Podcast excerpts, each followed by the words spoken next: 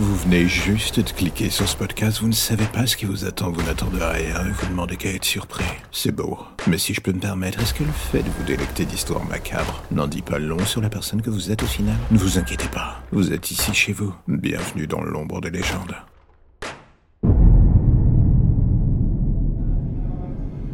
Imaginez, un jour vous arrivez sur ce podcast, vous venez chercher votre dose journalière d'horreur et de bizarre, et soudain plus rien.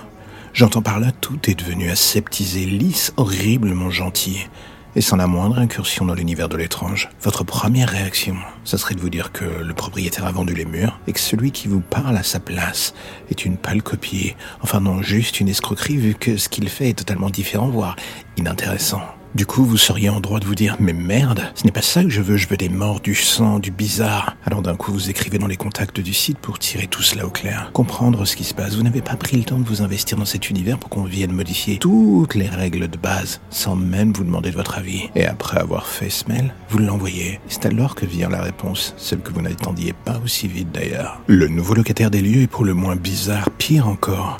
Il semble en savoir bien plus que prévu sur vous. Il vous répond en vous donnant des détails sur vous et en vous invitant à vous vider de l'énergie négative qui vous habite. On ne va pas se mentir. Autant les délires d'antan dans les histoires du podcast, ça vous amusait. Mais là, ce n'est plus drôle. Ce type vient de franchir une ligne rouge. Vous commencez à vous sentir animé d'une colère pas tout à fait saine à son égard. Le genre de celle qui n'est pas bonne conseillère. Alors vous faites la seule chose logique, un break. Mais lui, il ne lâche pas l'affaire. Et il sort une autre carte de sa manche le coup de téléphone magique. Légalement parlant, on nomme plutôt ça du harcèlement. Cette fois, quelque chose a explosé en vol, vous en êtes conscient. Toutes les histoires que vous aviez lues sortant de son imagination et qui vous faisaient rire. Vous êtes désormais en train d'en vivre une. Et une chose est évidente, ce qu'il écrit, il le connaît. Quand il disait qu'un écrivain d'horreur, c'est un serial killer qui reconvertit ses énergies négatives en énergie créative pour divertir le public, vous comprenez mieux. C'est bien le souci d'ailleurs. Et là, au téléphone, il vous invite à aller à la fenêtre de votre appartement et de regarder dans l'immeuble en face. Il y a un petit côté fenêtre sur cour qui vous vient à l'esprit. Et malheureusement, vous avez raison.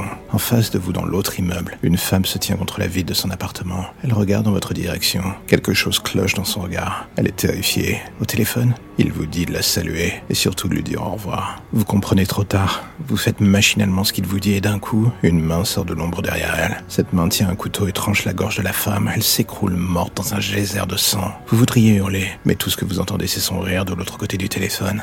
Un rire presque trop expansif par rapport à ce qui vient de se passer. Et tout d'un coup, une voix différente retentit à l'autre bout du téléphone, vous souhaitant bizarrement un joyeux anniversaire. D'un coup, tape à votre porte. Vous tremblez encore, mais vous trouvez la force d'ouvrir. Pleurer en a de sens. Dans le couloir, vos amis sont tous là, larent avec une bouteille à la main, ils entrent dans l'appartement, vous réalisez que vous avez toujours le téléphone en main, et que l'homme à l'autre bout du fil, il n'a pas raccroché. Vous remettez le combiné contre votre oreille, et là soudain sa voix retentit à nouveau. Tu rêvais d'être dans une de mes histoires. Mon cadeau d'anniversaire pour toi, c'est que j'en ai fait une très particulière, rien que pour toi. Tu veux connaître la fin de celle-ci? C'est très simple. L'une des personnes en face de toi est de mèche avec moi depuis le début il ou elle te hait et m'a donné toutes les informations que j'avais besoin. Il ou elle t'a vendu. Pourquoi? À toi de le trouver. Mon cadeau est simple. Je t'ai offert une histoire collaborative. J'ai écrit l'intrigue et maintenant c'est à toi de faire la conclusion. Le téléphone vous tombe littéralement des mains. Votre tête n'arrive plus à assimiler tout ce qui se passe et soudain, une voix retentit justement à l'intérieur de votre crâne. Celle-ci finit par prendre le contrôle. Ce n'est plus celle du tueur, c'est une autre, celle que vous n'aviez plus entendue depuis des années quelque chose de primaire, une voix qui vous invite à verrouiller la porte d'entrée, et surtout à prendre le marteau dans le tiroir de la commode du couloir. Vous allez en avoir besoin pour faire parler vos invités.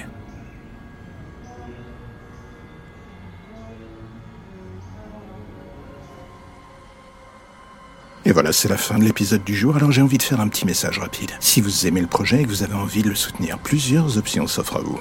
En parler, le partager ou le soutenir via le Tipeee mis en place. Dans les deux cas, que ce soit pour le soutenir d'une manière ou d'une autre, tous les liens pour vous y retrouver sont dans la description de chaque épisode. Impossible de les manquer.